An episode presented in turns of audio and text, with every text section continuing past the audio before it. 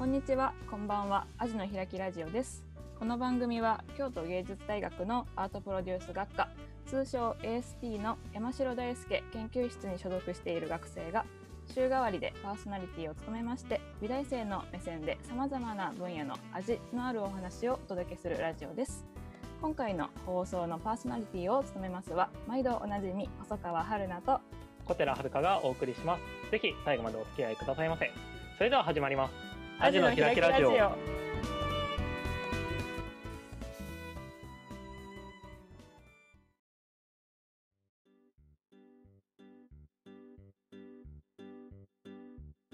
今回はですね初めての学校外学科外のゲストにお越しいただいております。舞台芸術の制作マネージャーのお仕事をしております野村正史さんです今回なんとですね山城ゼミの授業中にこのラジオの収録しております。それでですね収録前に野村さんの活動について授業中お聞きしたんですが舞台を作るだけではなく制作側ではなく運営やらすごいたくさんいろんな目線からのお話を聞けてそれで舞台についてのお話をたくさんの目線からまた引き続きこのラジオでも聞けるんじゃないかなっていうのを楽しみにしております。このラジオでまたいろいろお話聞こうと思ってます。よろしくお願いします。ではまず簡単に自己紹介からお願いします。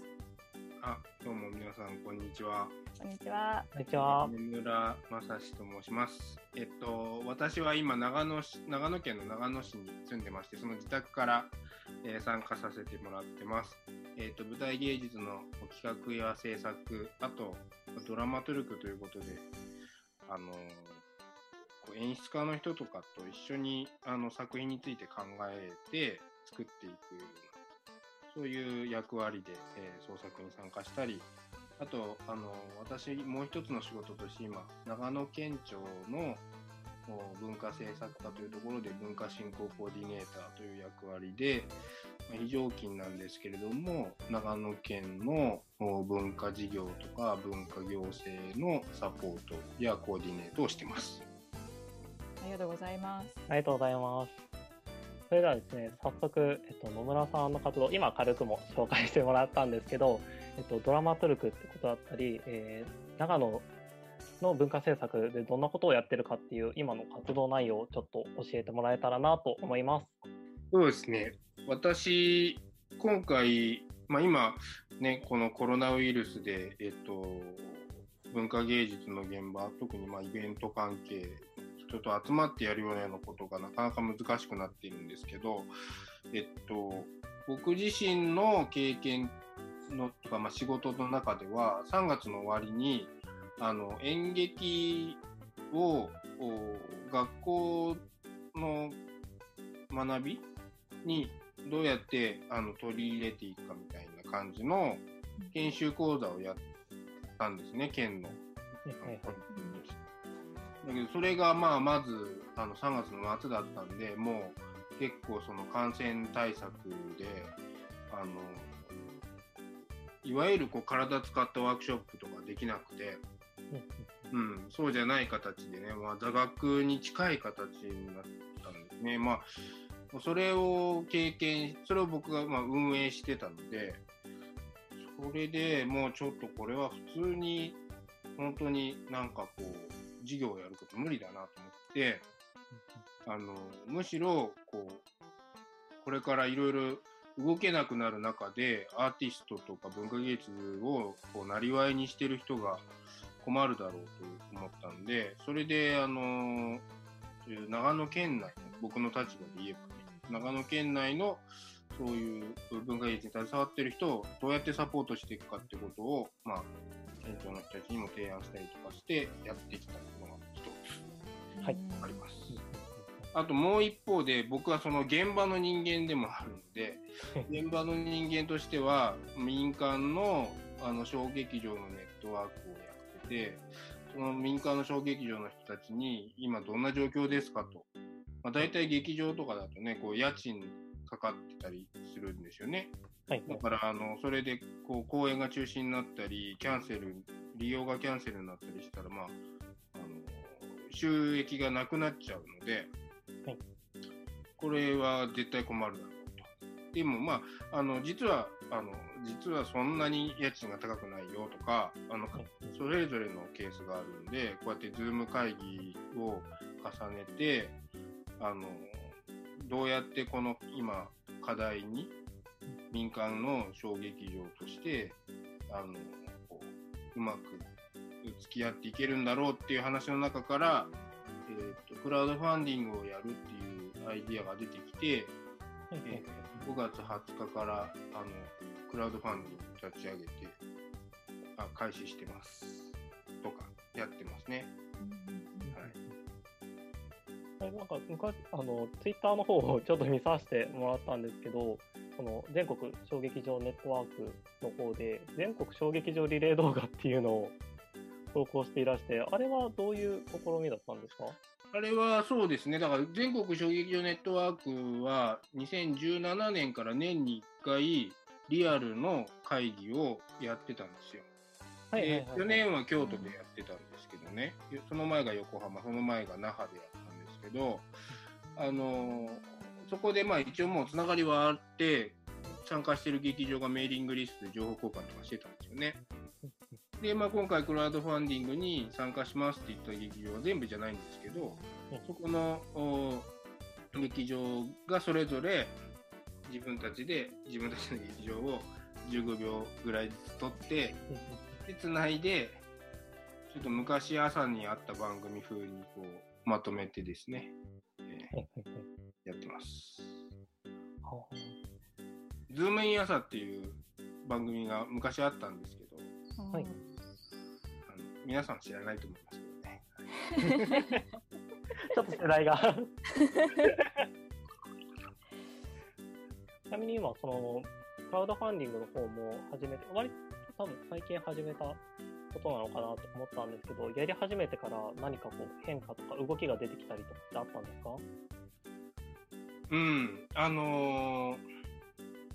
そうですね、クラウドファンディングだけが目的じゃないよねって言って始めたんで、なんか、うん、今まではそうやってこうリアルの活動をやってる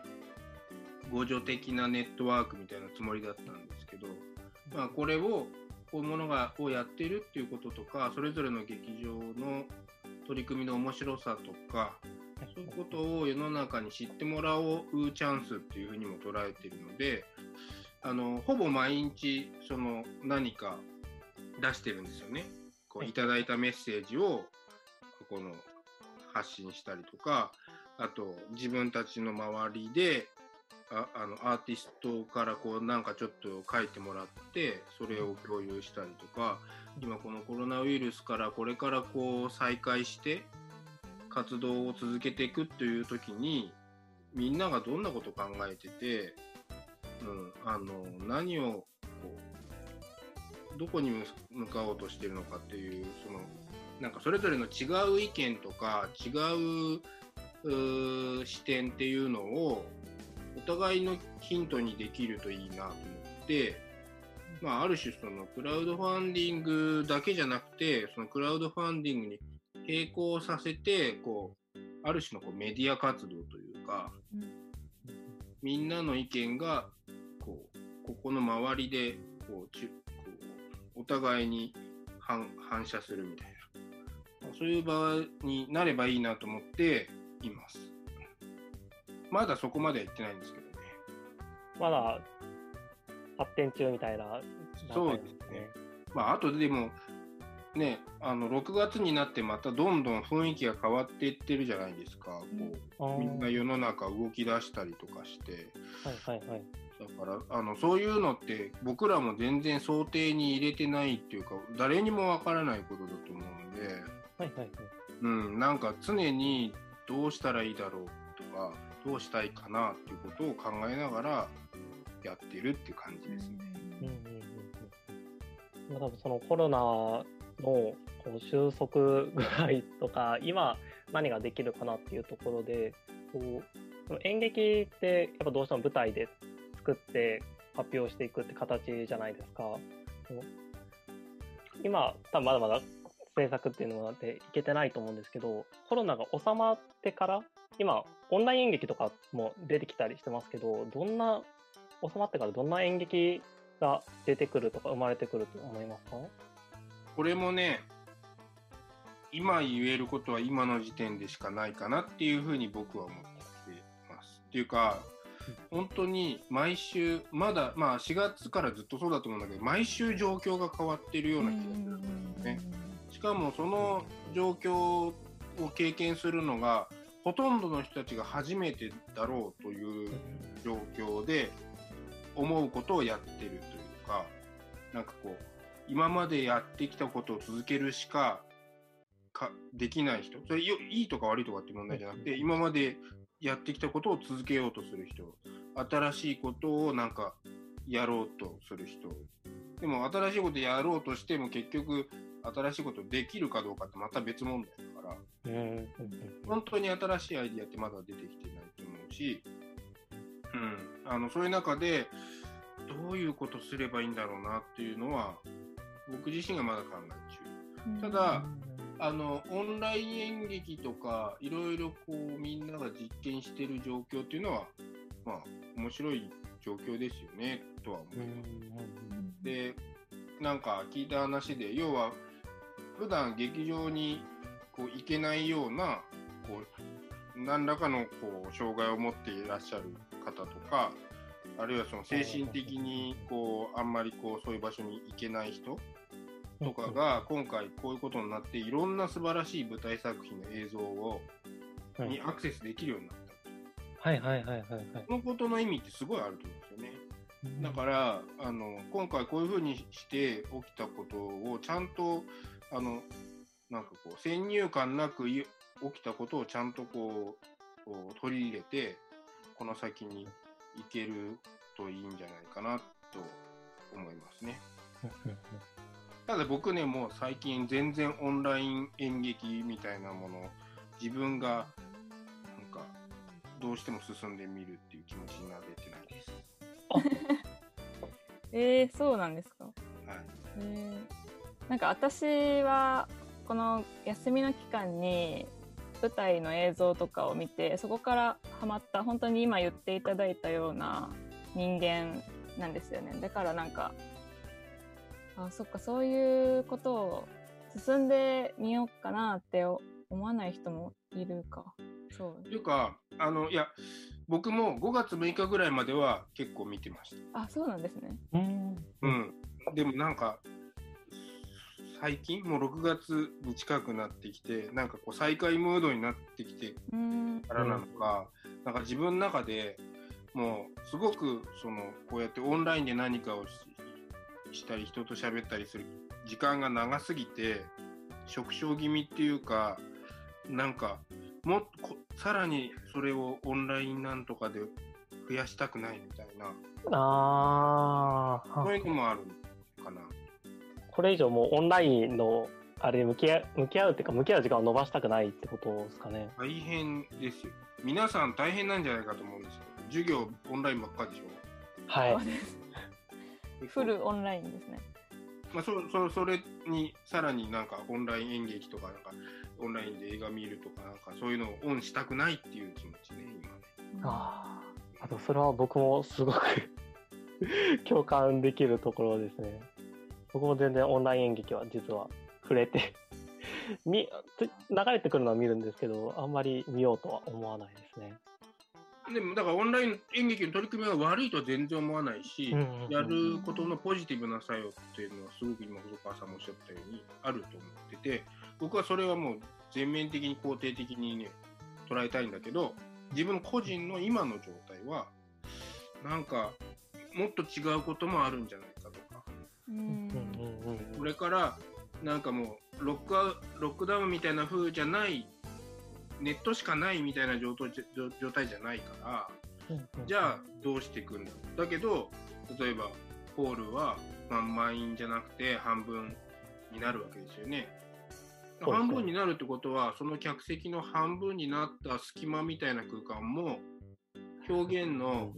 場所として使える可能性があるわけですよね。例えばね。か、まあ、もうすでにやってるとこもあるけどなんかこう電話ボックスっていうかショーケースみたいなものの中に役者さんが入ったりとかして成立する作品をやってる人とか発想次第でいくらでもなんかその状況は面白くできうるしあの、